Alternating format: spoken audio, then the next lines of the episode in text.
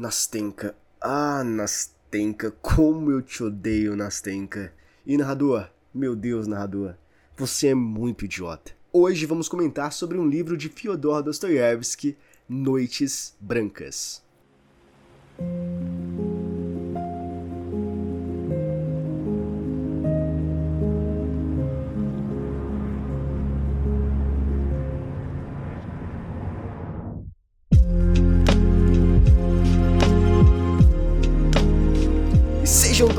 Muito bem-vindos a mais um episódio aqui Depois das Duas, teu podcast gravado nas madrugadas. E esse começo aqui talvez tenha, tenha sido um pouco exagerado, assim como os nossos personagens principais desse livro, na verdade, mas, cara, basicamente reflete o que, o que foi a minha experiência com esse livro, que foi uma experiência muito, mas muito positiva mesmo, e que até me deixa um pouco com o pé atrás, porque é o meu primeiro contato que eu tenho com o Dostoiévski, claro, eu já conhecia o autor, mas nunca tinha lido nenhum nenhuma obra dele. Noites Brancas foi a primeira que eu li e, consequentemente, o primeiro contato que eu tive com a literatura russa. Porém, o, o que me deixa com o pé atrás, o que me deixa um pouco receioso de ir atrás de outras obras dele, é justamente pela concepção de Noites Brancas. Porque esse livro, na verdade, essa novela, né? Porque não é um livro, não sei se você sabe a diferença, mas a grosso modo, basicamente, uma novela difere de um livro, né? De um romance, porque ele é mais curto, né? Ele é mais objetivo, narrativamente falando ali e tudo mais. Então, Noites Brancas ele é bem mais curtinho do que um livro normal ali, então em duas horas, duas horas e meia ali, mais ou menos, você consegue terminar esse livro. E ele foi publicado em 1848, e o que me deixa com o pé atrás é justamente esse ano de publicação, porque eu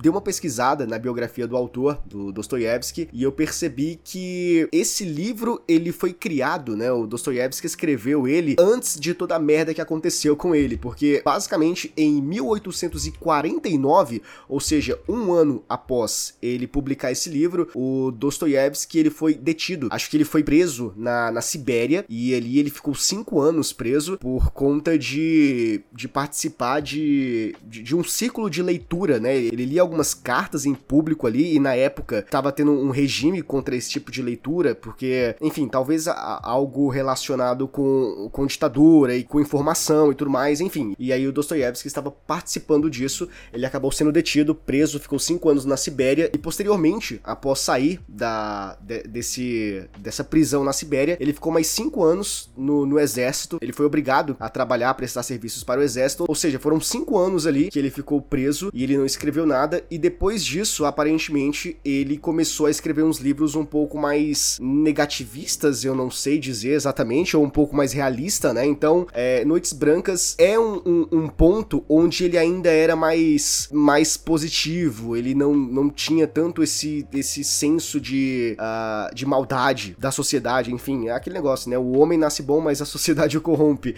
Basicamente isso. Então, ele tinha essa visão menos negativa do mundo, né? Inclusive, uh, quando ele foi preso lá na, na Sibéria, eu acho, não tenho certeza, tá? É, mas eu acho que foi na Sibéria. Na verdade, o, a sentença dele foi fuzilamento, mano. Ele ia ser fuzilado, mas alguns minutos ali antes, alguns segundos, alguns instantes ali antes disso acontecer, ele foi encaminhado, né, para a prisão ali para prestar serviços, basicamente isso. Então, talvez uma tortura psicológica que acontece ali, mas essa é a questão, né, que em 1849 ele foi detido, ele foi preso. Então, Noites Brancas se passa ali, na verdade, ele escreve esse livro em 1848 e tem toda essa questão aí que eu comentei com vocês. Então, por isso, eu não sei se o, o que eu vou encontrar é muito provável que eu vá atrás, porque eu gostei muito da, da narrativa de Noites Brancas, como ela foi construída, como ela foi contada, porque Noites Brancas é uma narrativa muito melancólica, ao mesmo passo onde nós temos personagens muito eufóricos, no sentido sentimental. Eles se entregam demais pro negócio. Então é muito provável que eu vá atrás de outras obras do Dostoiévski, mas tem essa questão aí, né? Porque a gente pode dividir esse período do, de escrita do Dostoiévski no antes da prisão e pós-prisão, né? O que aparentemente, pelo que eu vi, né, pelo, pelo que eu pesquisei e os vídeos que eu assisti, mudou bastante a forma de ele enxergar o mundo, né? Mas enfim, é, para saber de fato sobre isso, eu preciso ler algum, alguma obra pós-prisão para ter de fato essa, essa noção, beleza? Então, basicamente, é, é, eu queria comentar sobre isso, é a introdução, só para dar um contextozinho melhor sobre o Dostoiévski, caso tu não conheça ele, e também sobre Noites Brancas, né? Pra fazer um pequeno disclaimer aqui para ficar mais interessante pra gente continuar a história, beleza? Eu fiquei pensando aqui, cogitando, né, a ideia de ser, será que eu conto o que acontece no final? Fiquei ponderando, né? Porque eu mencionei a Nastenka, eu acho que esse é o nome da, da personagem, cara. Inclusive, se tu colocar o nome dela no Google, mesmo colocando o título do livro, não vai aparecer absolutamente nenhum resultado, né? Você vai buscar e não vai aparecer nenhum resultado. Eu achei isso bizarro. Mas enfim, eu acho que é Nastenka, que é a personagem principal ali, juntamente com o nosso narrador, que não tem nome. O nome dele não é, é proferido, não é mencionado em momento nenhum. E aí eu mencionei é, essa personagem e também falei acerca do, do, do narrador, né? Do, do, personagem principal, masculino ali, o masculino e feminino. E, poxa, talvez se eu não explicar exatamente o que acontece no final, fica meio sem compreensão o que eu disse no início, mas talvez não, né? É, e essa foi a minha impressão. É isso que ficou quando eu terminei o livro. Que baita tristeza o final daquele livro, cara. Sinceramente. Mas é muito interessante. A, a, construção, né? Todo o trajeto, né? É bem interessante. Então eu acho que eu não vou. Eu vou tentar não comentar né, sobre o final. Enquanto eu vou comentando aqui com vocês, eu vou decidindo se eu falo ou não, tá? Mas é bem provável que eu não fale nada, porque eu acho que é até melhor. Mas vocês já sabem qual foi a minha experiência, já sabem qual foi o meu veredito sobre o final desse livro aqui, tá? Porque eu deixei bem claro no começo. Mas enfim, é, vai ficar. Eu acho que vai ficar em aberto, eu não vou comentar sobre o que acontece ali, mas eu quero comentar sobre o que acontece antes de chegar nesse final, beleza? Então, sem mais delongas, vamos comentar sobre Noites Brancas de Fyodor Dostoevsky.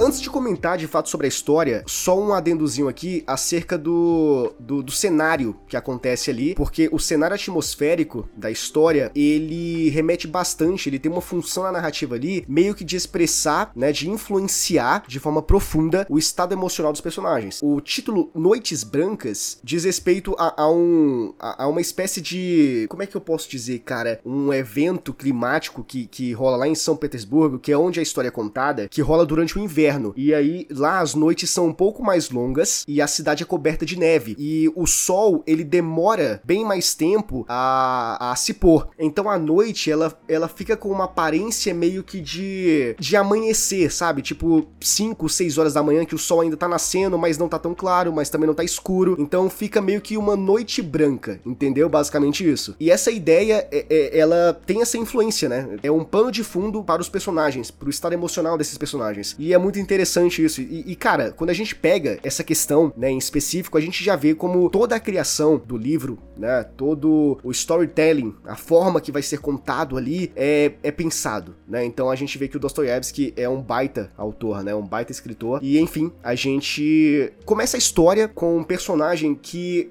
Cara, de início, é impossível você não gostar do personagem, porque como eu comentei, é bem melancólico. A história, ela tem essa tendência de apresentar uma narrativa melancólica, e o nosso protagonista, o livro é narrado em primeira pessoa, e o nosso personagem principal, ele é um personagem muito solitário, né? A gente vê vários momentos ali, porque a gente tem vários monólogos dele, onde ele vai apresentar uma situação onde é triste, novamente, né, reiterando, melancólica, porque ele vai contar que ele gosta bastante dos momentos em que ele está indo para o trabalho e voltando para o trabalho, né? Quando começa o dia, quando finda o dia, porque é o momento onde ele faz uma caminhada até o trabalho e de volta para casa. Ele é como uma espécie de voyeur, porque ele gosta muito de observar as coisas, ele gosta de observar pessoas e gosta de observar o cenário. Então a gente vê ali os, os primeiros contatos que a gente tem com ele, é ele dizendo que ele tem uma amizade profunda ali com as casas de São Petersburgo, né? Ele mostrando que, poxa, essa casa, ela é assim, e quando eu vejo essa casa eu me sinto dessa forma e essa casa eu posso sentir que ela, que ela se sente da mesma forma comigo e ele cria um diálogo entre ele e a casa. Então tem uma questão ficcional, uma coisa fantasiosa que acontece ali também entre o personagem que é bem interessante e ele é um personagem muito muito agradável, um personagem muito amável, fofo e cordial. E enfim, esse contato que a gente tem com o personagem principal, eu, eu achei muito legal porque a gente vê o quanto ele é bobo, o quanto ele é besta, né? E mais mais pra frente o quanto ele é gado. Uh,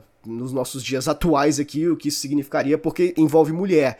E, e, talvez eu esteja sendo um pouco ignorante aqui, ou sendo meio babaca por falar isso, mas cara, o que acontece ali no, no final do livro, né, quando a, quando a gente chega mais ou menos na metadezinha e o final do livro, cara, é meio triste. Principalmente o final, o final do livro é triste, mas ao mesmo tempo ele é conformado, ele só quer o melhor para todo mundo, ele só quer ver o, o bem de todo mundo, então ele é um personagem muito bobo, mas no sentido de não conseguir conseguir enxergar a maldade. Talvez seja isso. Se é que exista uma maldade nessa história, nessa narrativa. Mas enfim, esse é o primeiro contato que a gente tem com ele. E em uma determinada noite, nessas andanças dele aí por São Petersburgo, ele acaba encontrando uma jovem que futuramente a gente vai descobrir que o nome dela é, Nas, é Nas, Nastenka.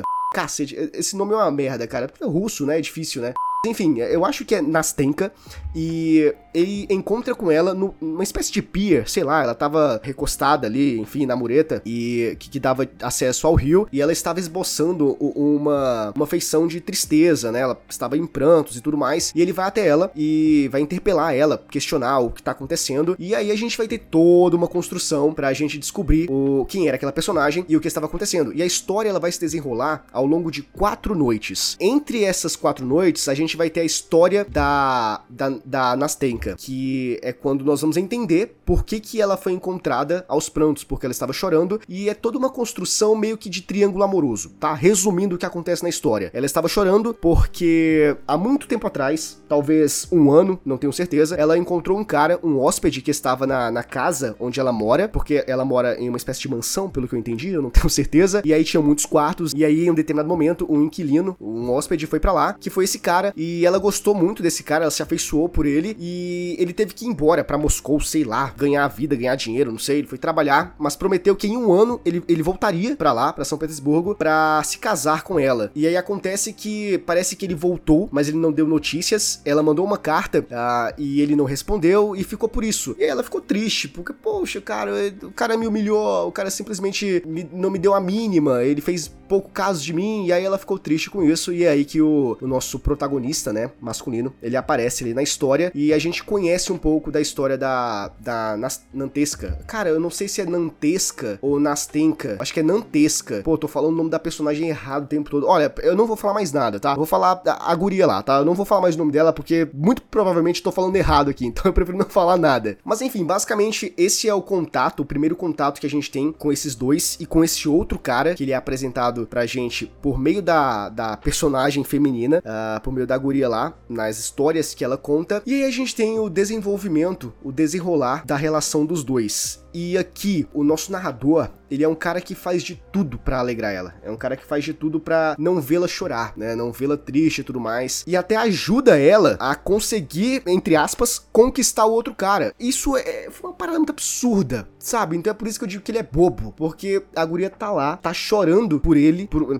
pelo outro cara, melhor dizendo, e ele tá lá, não, não, eu vou te ajudar a ficar com o cara. Não, eu tô aqui, eu gosto de você porque. É, é, eu acho que na primeira noite, porque são quatro, né? Mas na primeira noite, ele já entende que ama ela. Então, quando eu falo que os personagens são muito expressivos e eles se entregam, é verdade. Então, na primeira noite, o nosso narrador já entende que ama ela de todo o coração dele e tá disposto a ajudar ela a ficar com outro cara. Isso não faz o menor sentido. Para mim não faz sentido. Pra ti faz? Eu não sei, talvez, mas para mim não faz sentido. E aí, a Nantesca, ela, o que é interessante, no primeiro encontro, nesse primeiro encontro deles aí, que ela que ele encontra ela lá no, no pier chorando, sei lá se é um pier, enfim. Uh, ele leva ela para casa, ela pede para ele fazer uma promessa, porque eles vão se encontrar encontrar no próximo dia porque ele precisa encontrar ela no próximo dia. Mas para isso acontecer, ele precisa prometer para ela que não vai se apaixonar por ela. E ele promete que não vai.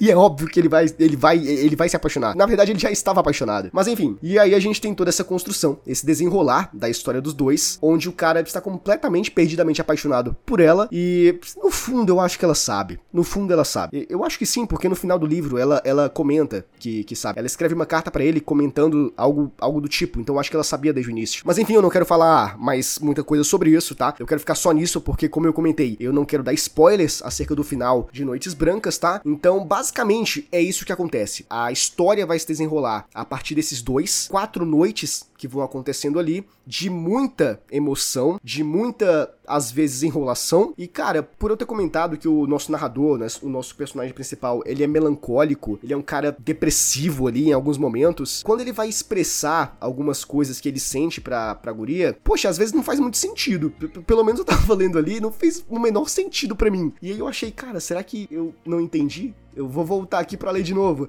E eu meio que entendia, mas não tinha muito nexo para mim. E aí quando chegava na fala da, da outra personagem, ela falava que não tinha entendido muito bem o que ele queria dizer. Então faz parte dele, sabe? Faz parte da característica do personagem ser assim. Então, ele é muito eloquente, isso é fato, mas ele meio que se perde nas palavras, ele se perde na, na nos pensamentos, sabe, dele ali, na nuvem de ideias que ele quer passar sobre o que ele sente, porque é muita coisa. Porque é tipo um limiar, né? Entre a realidade e a fantasia. E, e ele se perde nisso. A linha é muito tênue para ele. Então ele meio que mistura as duas coisas. Mas enfim, é a partir dessa, dessas interações que a história vai desenvolvendo e se desenvolvendo de uma maneira muito boa. Eu fiquei completamente preso à narrativa do Dostoiévski de Noites Brancas, porque eu não sei dizer, cara, mas é um romance, é um romance que ele não é besta e eu não sei se eu posso dizer que ele é adulto, porque ele também tem muita meninice, né, muita criancice da parte dos dois personagens ali na tomada de atitudes eu, eu diria. Mas ao mesmo tempo é um romance que não é besta, no sentido de que, ah, ah,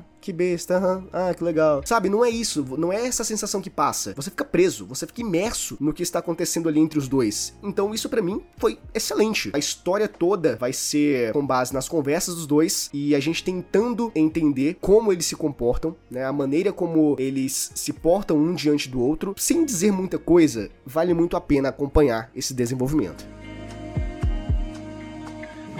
E para fechar aqui, eu acho, porque eu, eu não sei se, se eu comentei sobre tudo que, que eu queria comentar. Que eu fiz um, mais ou menos aqui, uma espécie de, de roteirozinho aqui, bem meia boca mesmo esse daqui, mas enfim, eu acho que vai servir pro propósito, mas eu acho que eu, que eu comentei tudo que eu queria comentar, tudo que eu tinha em mente para comentar, mas só para, para reafirmar o que eu falei, né, que é a questão da complexidade emocional de Noites Brancas do, do livro, né, porque a gente tem ali dois personagens principais que, principalmente o, o, protagonista masculino, né? Que eles apresentam emoções complexas no, no sentido de trabalhar com a questão da esperança, com a melancolia, que eu já falei várias vezes aqui, uh, com desespero e ansiedade. A, a forma, né? A maneira como Dostoiévski ele explora essas emoções dentro da narrativa desse livro é muito interessante, é muito curioso, porque a gente vê que, que existe essa questão de ter uma esperança, mas talvez ser uma, uma pseudo-esperança de alguma coisa que você nem sabe exatamente o que é, o que esperar por causa disso. E a partir de, dessa falsa esperança, você ficar melancólico, você ficar triste e se desesperar, e enfim, mas ao mesmo tempo você ter algo a, a, a, ao qual se apoiar é uma estrutura muito interessante, considerada complexa, justamente por trabalhar essas questões do emocional do ser humano, dessa condição humana, mas que fazem valer a pena a leitura, sabe? Então eu acho que Noites Brancas é um livro que, que você deveria dar uma chance para ele. Ainda mais se você não, não teve nenhum nenhum contato, assim como eu anteriormente, com o Dostoiévski. É muito provável que para ti também Noites Brancas seja um primeiro contato positivo, o que vai fazer com que você dê chances a outras obras do autor, tá? Então fica aqui a recomendação para você do livro do Dostoiévski, Noites Brancas.